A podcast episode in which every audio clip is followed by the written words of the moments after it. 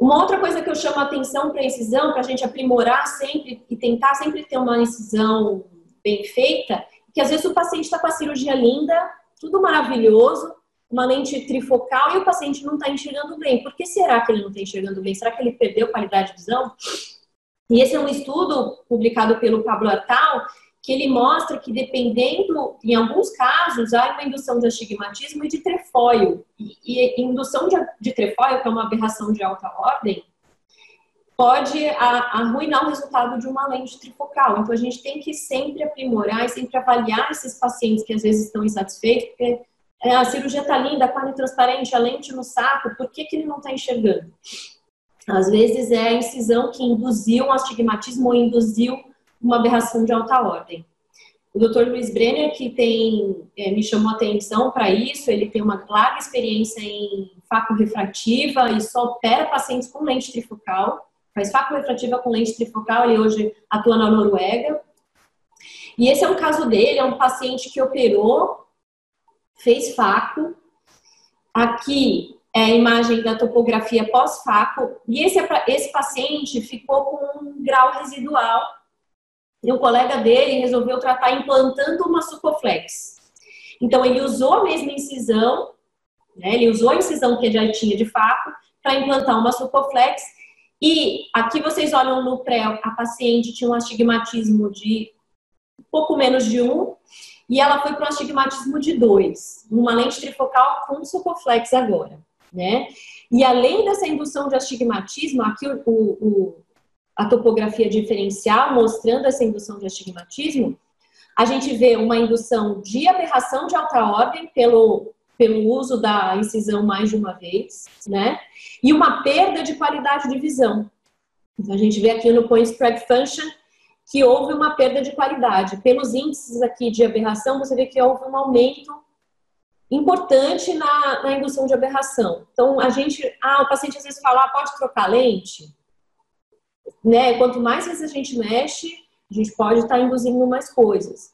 Então a gente tem que sempre prestar atenção nesses pequenos detalhes que podem fazer uma diferença na qualidade ótica uh, de maneira irreversível. Né? Essa paciente agora ele está aguardando para fazer um PRK né, com, com o tratamento das aberrações para ela ganhar qualidade de visão novamente. É uma paciente que está com lente trifocal, então ela, ela, precisa de qualidade visual, precisa que a córnea é, esteja boa.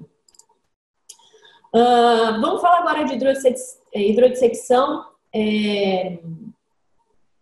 Isso é, uma, é, um ponto que a gente às vezes não vê falar muito, mas eu acho muito importante hidrodissecar. É, eu não gosto muito de ficar rodando o núcleo para ter certeza que ele está solto porque eu acho que eu desenvolvi uma técnica de hidrodissecção que eu uso só essas cânulas, que não são aquelas cânulas uh, descartáveis. São cânulas que a gente acha no. A maioria dos fabricantes de, de instrumental brasileiro faz. E vocês veem que a gente consegue hidrodissecar e hidrodelinear com muita tranquilidade. E com essa hidrodelineação, eu tenho certeza de que o núcleo está solto. Eu não preciso, não preciso ficar rodando o núcleo né? Eu tenho colegas, grandes cirurgiões, que gostam de, de fazer essa manobra, de soltar o núcleo. Mas depois que eu tenho uma hidrodelineação dessa, eu fico muito tranquila, eu sei que está efetivo. E uma outra coisa importante na hora de hidrodissecar é não usar seringa. Eu gosto de seringa de 10, porque eu acho que a gente tem um controle maior da pressão com a seringa de 10. Façam um teste um dia, pega a cânula de hidrodissecção, com a seringa de 10 com a seringa de 3. Vocês vão ver que com a seringa de 10 a gente tem muito mais controle. Essa injeção do, do, do PSS, ela é feita com muito mais controle do que quando a gente usa uma seringa de 3, uma seringa de 5, né? Isso é, é lá da física, da época que a gente estava no, no, colégio, no, no, no colégio. Então, é importante a gente testar isso antes de, de, de, fazer a hidro.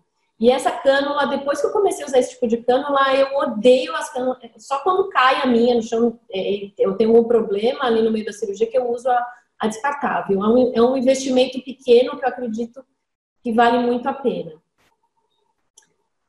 Uh, Capsulorex agora. É, se há um ponto, assim como a incisão, eu tinha comentado com vocês, que faz muita diferença, tanto no intraoperatório como no pós-operatório, é a Capsulorex. A Capsulorex é uma etapa fundamental na cirurgia, ela, ela não só determina se a gente vai ter uma faco tranquila, mas também ela determina a posição da lente. Então é importante, deixa eu começar de novo esse vídeo, é importante a gente aprimorar sempre a nossa cápsula. Eu estou sempre aprimorando minha cápsula, eu quero que ela sempre seja centrada, do tamanho ideal. Então, a dica número um é sempre manter a câmara anterior formada. Então, se percebeu que está perdendo câmara, para e repõe o viscoelástico. É, com o tempo, a gente vai aprendendo a usar a incisão como um pivô. A gente deprime menos a incisão, a gente mexe menos a incisão, a gente acaba perdendo menos câmara. Vocês viram que eu uso o viscoelástico é metilcelulose simples e, e não perco câmara, porque a gente aprende a pivotar a incisão, principalmente com o uso de uma ultrata cruzada. Essa ultrata, além dela ser cruzada, ela é milimetrada. Dá para ver aqui que ela tem dois tracinhos. Cada tracinho desse é dois e meio então, aqui eu tenho 5 milímetros. Então, eu fui calibrando a minha cápsula Rex pelo tamanho da minha ultrata. Então, um olho grande, muitas vezes a gente se basear no branco a branco ou se basear na midríase, a gente tem uma cápsula Rex grande, né? Então, é importante a gente ter um, uma calibragem de tamanho que com o tempo vai ficando automático. Como eu comentei, se precisar, para. Nem todo paciente é super colaborativo, tem pacientes que a câmara é rasa, que a gente perde câmara mais rápido. A gente precisa repor o viscoelástico mais vezes para ter segurança. Então a gente não é mais bonito ou mais legal porque fez a Rex de uma vez só, né? Se precisar parar 5, 10 vezes, vamos parar 5, 10 vezes, porque é um passo fundamental. E aqui vem outra dica. Ali vocês viram que eu percebi que estava tendendo a correr. O que, que eu faço? Paro, vou repor o viscoelástico de novo, né? E aí o truque é a gente puxar para o centro do olho e para dentro do cristalino, porque assim a gente muda o vetor de força quando a gente levanta a ponta da, da nossa trata, a gente muda o vetor para ela correr. Então a ideia é sempre estar tá no plano do cristalino, sempre raspando no cristalino, que aí você não vai ter. Ela não corre quando você faz isso. Então, quando a gente realmente pede esse plano, é que é a tendência da Rex correr, tá?